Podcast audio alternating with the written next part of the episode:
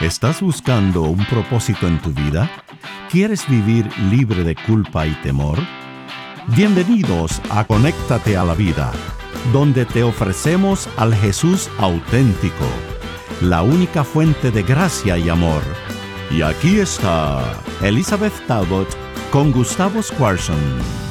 Bienvenidos a Conéctate a la Vida, soy Elizabeth Talbot. Y Gustavo Squarson. Y ahí llegamos ahora al, al tema primordial Mm. de- antes de que salgan de Egipto, Sí. cuando se van a dar cuenta cuánto valen para Dios los israelitas, Sí. sus- los hijos de Dios.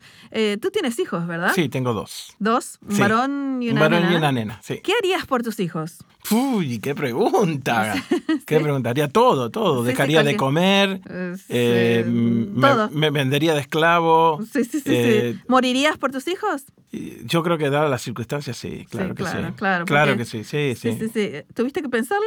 No, no, no, no. Lo que pasa es Que- claro, que estás pensando en qué circunstancias tendrías que morir Sí, por tus hijos. Medio como cualquiera, porque pensé en que, mue- que un padre muere en muchas partes, ¿no? Emocionalmente, porque va dejando cosas por sus hijos. Sí, sí, Pero sí. físicamente también, creo que sí. Creo- Claro, claro, creo porque si, si alguien, si tu hijo estaría en un juicio y, y tiene cadena perpetua, vos, vos te ofrecerías para. Claro, definitivamente, sí, sí. Claro, no tenés ni que pensarlo. No, no, no, no, no. Es más, no tengo que ni, ni que llegue la sentencia, en, en el medio del camino me paro y... y- Ya y- le decís que, que tomás su Sí, lugar. ya está. Eh, hoy vamos a ver esa parte de Dios, ¿no? Eh, cuando Mm. él, él nos muestra que él iba a hacer lo, lo- absolutamente, aunque le cueste la vida por sus hijos, sí. iba a hacer lo que se- sea necesario, ¿no? Increíble, Este, es la décima plaga, que es la muerte de los primogénitos eh, en, Egipcio- en Egipto. Sí. Y a veces no entendemos ese Dios que estaría dispuesto a matar los primogénitos. Sí, es un poco difícil. Bueno, pero hay, a veces es porque no entendemos lo que está pasando. Quiero llevar a nuestra audiencia al Éxodo capítulo 4. Antes que empezaron todas las plagas. Dios dijo, deja ir a Israel que es mi primogénito. Mm, Y si no dejas ir a mi hijo, yo voy a matar a tu hijo. Así, esa es la premisa de las plagas. Y a veces nos olvidamos de que Dios les decía, deja ir a mi hijo, yo no quiero matar al tuyo, pero si tú no dejas ir al mío, yo voy a matar al tuyo para que los dejes ir. Claro, estamos hablando de alguien con una relación muy íntima, no algo Sí, así sí, sí, sí, no superficial. así nomás. Entonces vamos a leer eso antes de, de irnos a la décima plaga. El capítulo 4 de Éxodo, versículos 22 y 23. Ahí vemos la pasión de un Dios que estaría dispuesto a hacer cualquier cosa para proteger al hijo, para que el hijo salga de esclavitud, ¿no? La, la verdad que se me atraganta un poco, ¿no? Porque sí, sí, sí, estamos pensar- viviendo un momento apasionado de un Dios que ama tanto Todo, que nos pasa por encima. Dice, y dirás al faraón, Jehová ha dicho así, Israel es mi hijo, mi primogénito, y ya te he dicho que los deje ir a mi hijo para que me sirva, mas no ha querido dejarlo ir, he aquí yo voy a matar a tu hijo primogénito. Sí, así que ese es el, eh, digamos, lo que está detrás de la, de la, de la plaga número 10, Ajá. que va a ser este, lo que llamamos también la Pascua. Ajá, Y es ver. el hecho de que, bueno, eh, Dios dice, yo voy a pasar, eh, voy a venir en juicio a los dioses de Egipto. Ok, Voy a matar a los primogénitos de Egipto que no Ajá. dejaron ir a mi hijo. Este, y todos mis hijos les voy a dar una forma de salida. a ver, ¿cuál es? Entonces dice, van a matar un corderito, Sí, este, van a poner la sangre en la puerta Ajá. de su casa y el que esté adentro de la casa, con la sangre con la pintada sangre pintada en, el, en, el- en la, en la- en la puerta, en los marcos. Sí, no, no le va a pasar nada porque voy a pasar por encima, ¿no? Ok. Y entonces eh, vamos a leer capítulo 12, donde Sí. Dios empieza a explicar este cordero pascual que iba a morir. Ok. Entonces, este, vamos a empezar con el versículo 5, quizás 5, 6, 7. El animal será sin defecto, macho de un año, y lo tomaréis de las ovejas o de las cabras. Y lo guardaréis hasta el día 14 de este mes y lo inmolarás con toda la congregación del pueblo de Israel entre las dos tardes. Y tomarán de la sangre y la pondrán en los dos postes y en el dintel de la casa que han de comer. Y entonces después dice, y esa, y entonces el versículo 12 al final dice, "Ju- ejecutaré mis juicios en todos los dioses de Egipto, Sí. yo Jehová, y la sangre os será por señal en las casas donde vosotros estéis, y veré la sangre y pasaré de vosotros. Ok. Yo, eh, ¿Sabes por qué se llama Pascua esto en, Mm, en a ver, español? Porque ah, a veces no, no entendemos Sí, el- sí, sí. Este, el, el nombre es, este, en, en hebreo es pasaj, quiere decir pasaré por encima, ¿no? Ajá. Pasaré de vosotras, en hebreo es pasaj. Y después cuando lo pusieron en griego pusieron pasja y de ahí sacamos pascua. Pascua, ok. ¿sabes? Y entonces dice, eh, el que esté adentro de la casa y la sangre esté en la puerta, Va a estar. va a estar libre. Ajá, o sea protegido. Que, Ah. protegido completamente. Claro. Y yo a veces digo, por supuesto, esto, esto es un símbolo de Cristo, que lo vamos a ver en un momento, ¿no? Sí. Yo digo, ¿será que no hemos entendido que Dios, que la sangre del cordero nos protege de los juicios? ¿Por qué, por qué la gente tiene miedo del juicio? Y evidentemente porque no entendemos la pasión que Dios tiene con nosotros y lo que Él está dispuesto a hacer para poder salvarnos. Claro, y entonces el hecho de que murió, que esa sangre era un símbolo Sí. de que Cristo iba a morir por nosotros, y encima, este, nuestro papá es el juez. Claro, claro, es lo O sea que que- decías vos, ¿no? Sí, sí, si yo soy el juez y mi hija está, yo le digo, ¿sabes qué? Se paró acá, yo, Yo tomo, tomo su lugar. Eso es lo que hay que hacer para pagar, para que ella quede libre, para que sea feliz. Yo Toma. tomo el lugar. Ya está. Sí, y, y eso es muy importante entender esa clase de Dios. Yo creo que una de, los- de las cosas que tenemos que hacer es, es restaurar una imagen de Dios que es apropiada en la mente de la gente. Que esto no es Sí, un, un juez sí. que te quiere destruir. Este es tu papá amoroso que te ama más que a sí mismo. Y que va a hacer tú- cualquier cosa para salvarte. Y que tú estás bajo pena de muerte y Claro. que él cambia, te da a ti la vida y él se va a la pena de muerte y muere en tu lugar. Lamentablemente muchos crecimos con esa imagen de un Dios, ¿no es cierto?, que está parado Con encima un del relámpago universo. para tirarte rayo. Claro, ah, te portaste mal, toma, Ah, ¿viste? Sí. Exacto. Eh, Eh, sí, sí, sí, pero ese no es el, el Dios de la Biblia. No, El Dios de la Biblia dice, mis hijos sí pecaron, eh, este, eh, podrían ser juzgados, pero yo voy a tomar el lugar de ellos, voy a morir en lugar de ellos. ¿no? Ok, muy Así bien. que entonces viene Moisés y le Ajá. dice a los ancianos de Israel en el versículo 21 que van a tomar corderos, etcétera, etcétera. Y entonces eh, eh, bien específica las instrucciones. Versículo 22 y 23 del capítulo 12 de Éxodo. Y tomad un manojo de hisopo y mojadlo en la sangre que estará en tu lebrillo, y untad el lintel y los dos postes con la sangre que estará en el lebrillo, y ninguno de vosotros salga de la puerta de la casa hasta la mañana, porque Jehová pasará hiriendo a los egipcios, y cuando vea la sangre en el dintel y en los dos postes, pasará Jehová aquella puerta y no dejará entrar al heridor en vuestra casa Casas para herir. Dice que cuando el pueblo escuchó eso, dice el final del versículo 27, Ajá. se inclinaron y adoraron.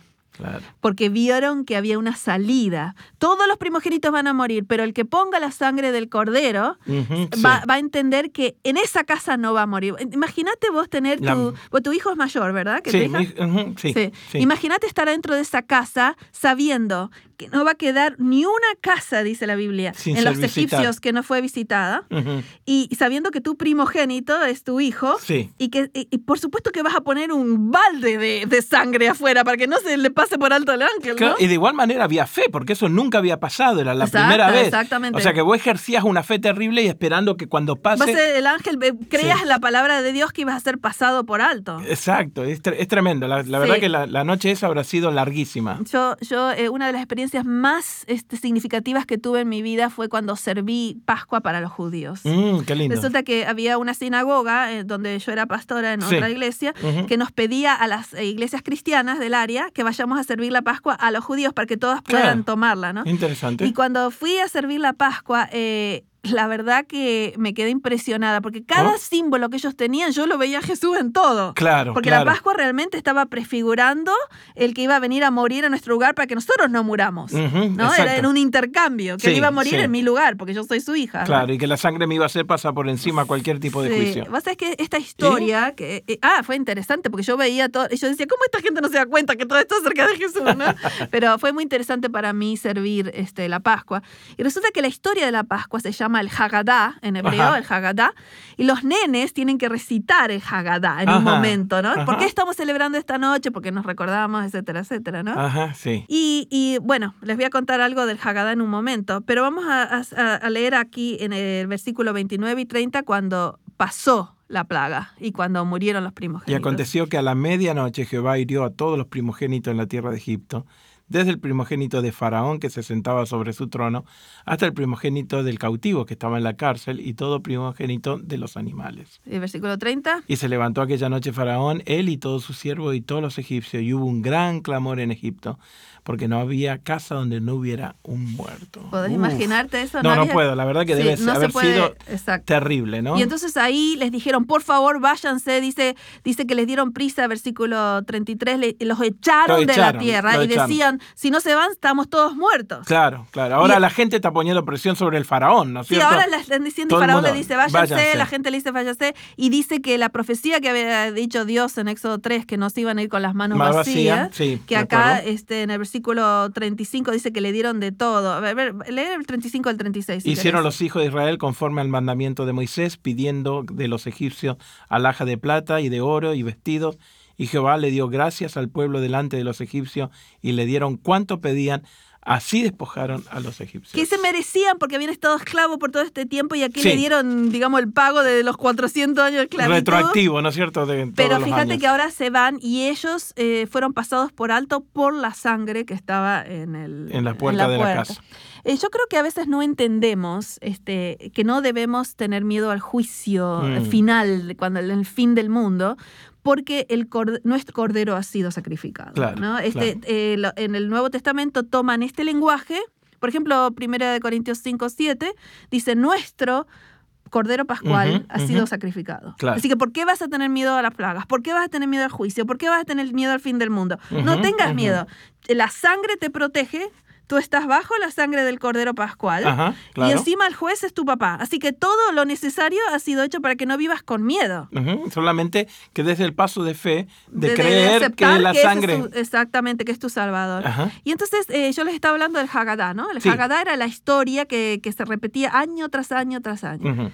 Muchos años después de esto, cientos años de- después de esto, Jesús está tomando la Pascua en, en los evangelios. En la última cena. En la última cena, cuando Él cambia la historia y en lugar de decir, esta es la copa de, la, de la aflicción, este es el pan de la aflicción, Sí. de la copa de la redención, dice, esta copa es mi sangre, este Mm. pan representa mi cuerpo que va a ser quebrado y él mismo se declara de esa forma el cordero pascual que iba a morir por la El simbolismo ahora llega a la realidad donde nosotros podemos poner nuestros ojos de fe. sí por eso la salvación Ajá, es por la fe claro.